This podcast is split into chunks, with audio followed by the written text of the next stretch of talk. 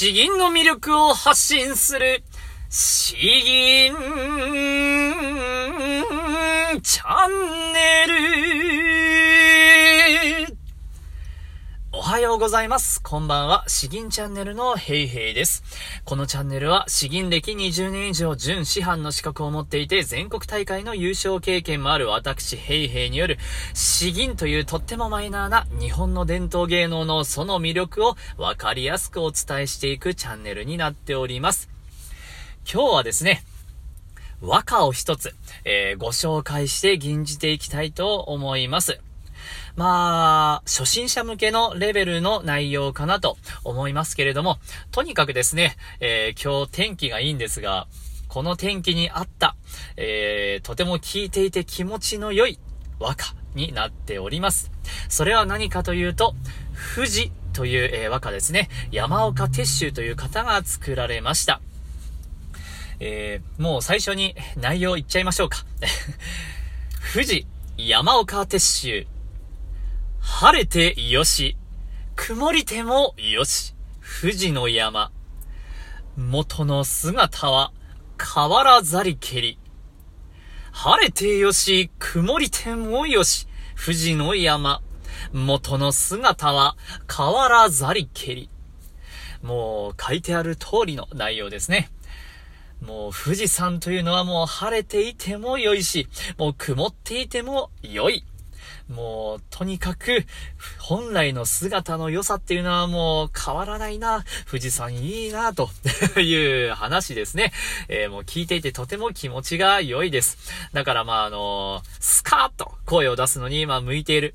まあ和歌としてはちょっと珍しいかもしれないですね。結構優しく優しくしっとりとっていうものが多い中、結構スカーンと吟じることができるので、まあ僕としては好きな銀に入ります。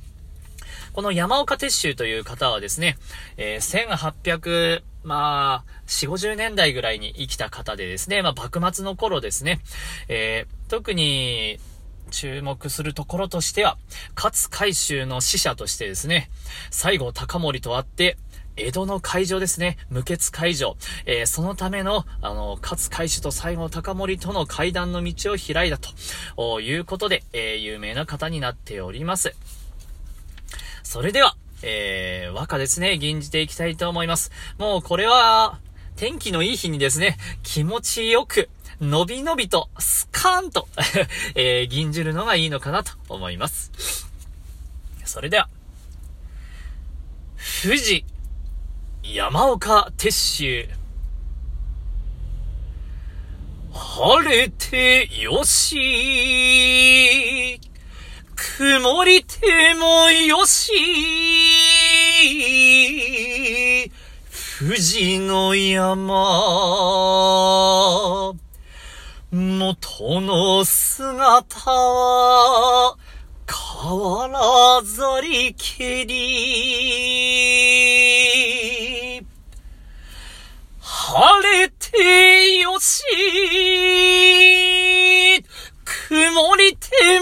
よし。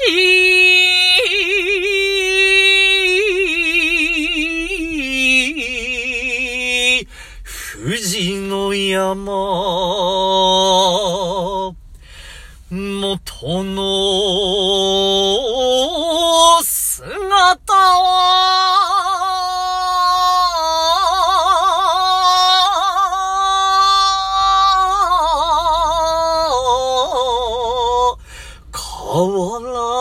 ざりけり。